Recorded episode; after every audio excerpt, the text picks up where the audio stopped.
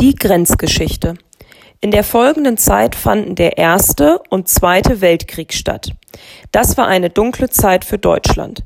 Nach dem Zweiten Weltkrieg 1939 bis 1945 wurde Deutschland in Ost- und Westdeutschland aufgeteilt.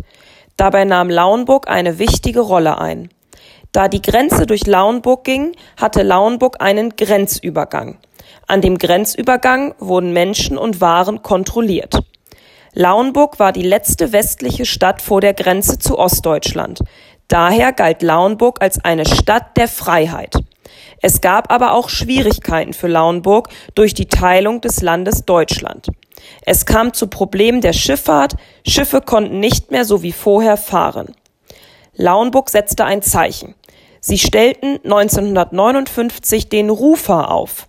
Der Rufer ist eine Figur aus Bronze.